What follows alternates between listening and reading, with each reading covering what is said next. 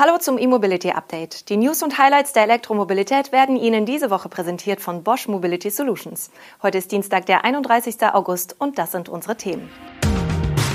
VW bestätigt ID3-Start in China. Rivian will noch 2021 an die US-Börse. Erstes Audi Charging Hub entsteht in Nürnberg. Mobilize enthüllt E-Limousine für Taxidienste und Cupra zeigt Elektroflitzer auf der IAA. Volkswagen wird sein Elektromodell ID3 künftig auch in China produzieren und natürlich auch dort verkaufen. Schon im vierten Quartal dieses Jahres geht es los. Entsprechende Gerüchte, die schon länger kursierten, hat Volkswagen damit offiziell bestätigt. Das kompakte Elektromodell soll auf der Messe in Chengdu erstmals in China gezeigt werden, wie die Wolfsburger heute mitgeteilt haben. Nach dem Messeauftritt soll ein Pre-Booking anlaufen.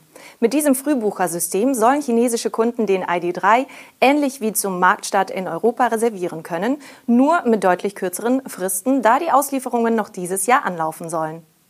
Der ID3 für China wird in dem reinen Elektroautowerk Anting gebaut, das VW zusammen mit seinem Joint Venture Partner SAIC betreibt. Anders als die dort ebenfalls gefertigten ID4X und ID6X kommt der ID3 ohne den Namenszusatz X daher. Das liegt nahe, dass es beim ID3 keine Version vom zweiten Joint Venture FAW Volkswagen geben wird. Die weltweite Elektrifizierungsoffensive von Volkswagen nimmt weiter schnell an Fahrt auf, sagt VW-Markenchef Ralf Brandstetter zu dem Schritt. Nach dem ID4 und dem ID6 führe der Konzern innerhalb von sechs Monaten bereits die dritte vollelektrische Modellreihe in China ein. Der Start der MEB-Modelle in China lief allerdings holprig.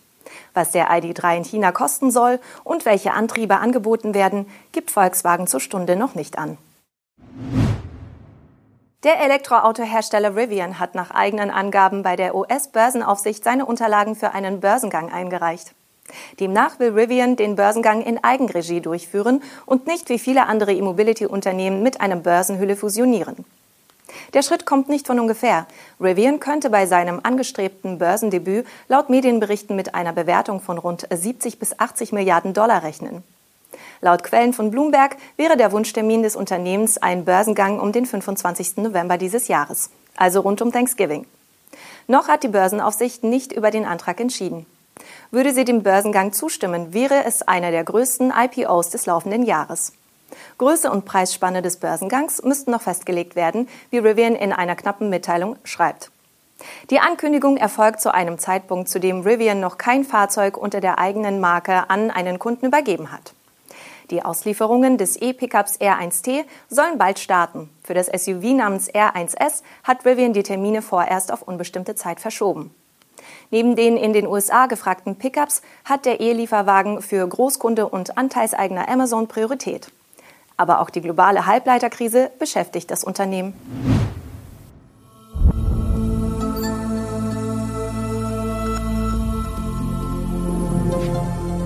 Imagine a future in which your home becomes part of the journey.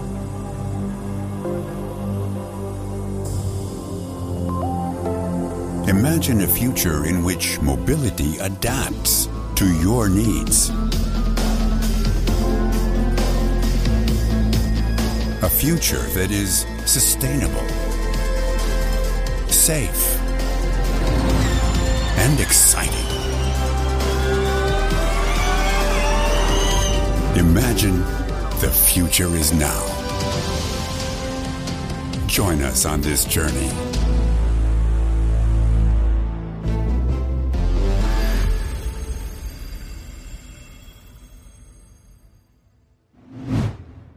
Das von Audi im Mai vorgestellte Konzept für superschnelle Ladeparks mit Lounge und Pufferspeicher wird konkreter.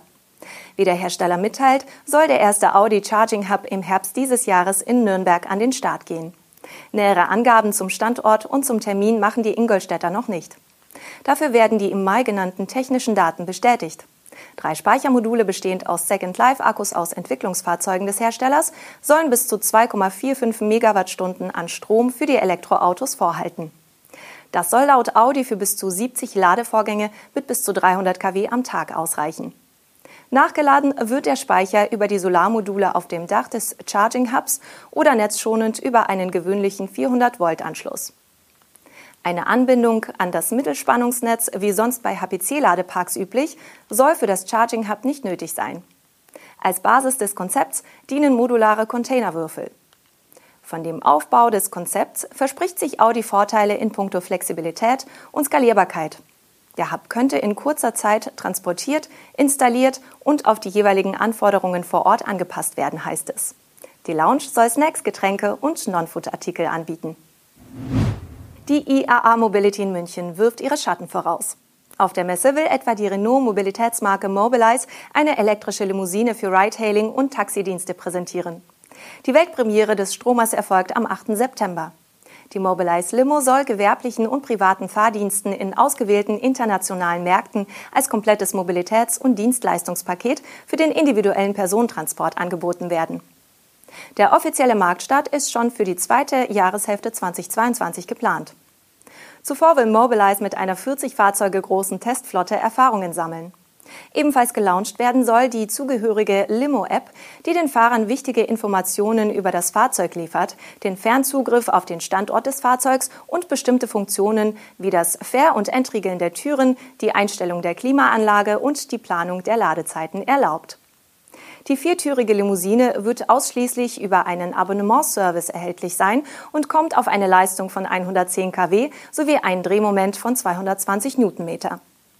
Die Lithium-Ionen-Batterie an Bord liefert 60 Kilowattstunden und soll eine Reichweite von rund 450 Kilometern gewährleisten. Auf dieselben Werte soll übrigens auch der Elektromegan kommen. Die Ähnlichkeit besteht sicher nicht ohne Grund. Die IAA beschäftigt uns auch in der letzten Meldung für heute.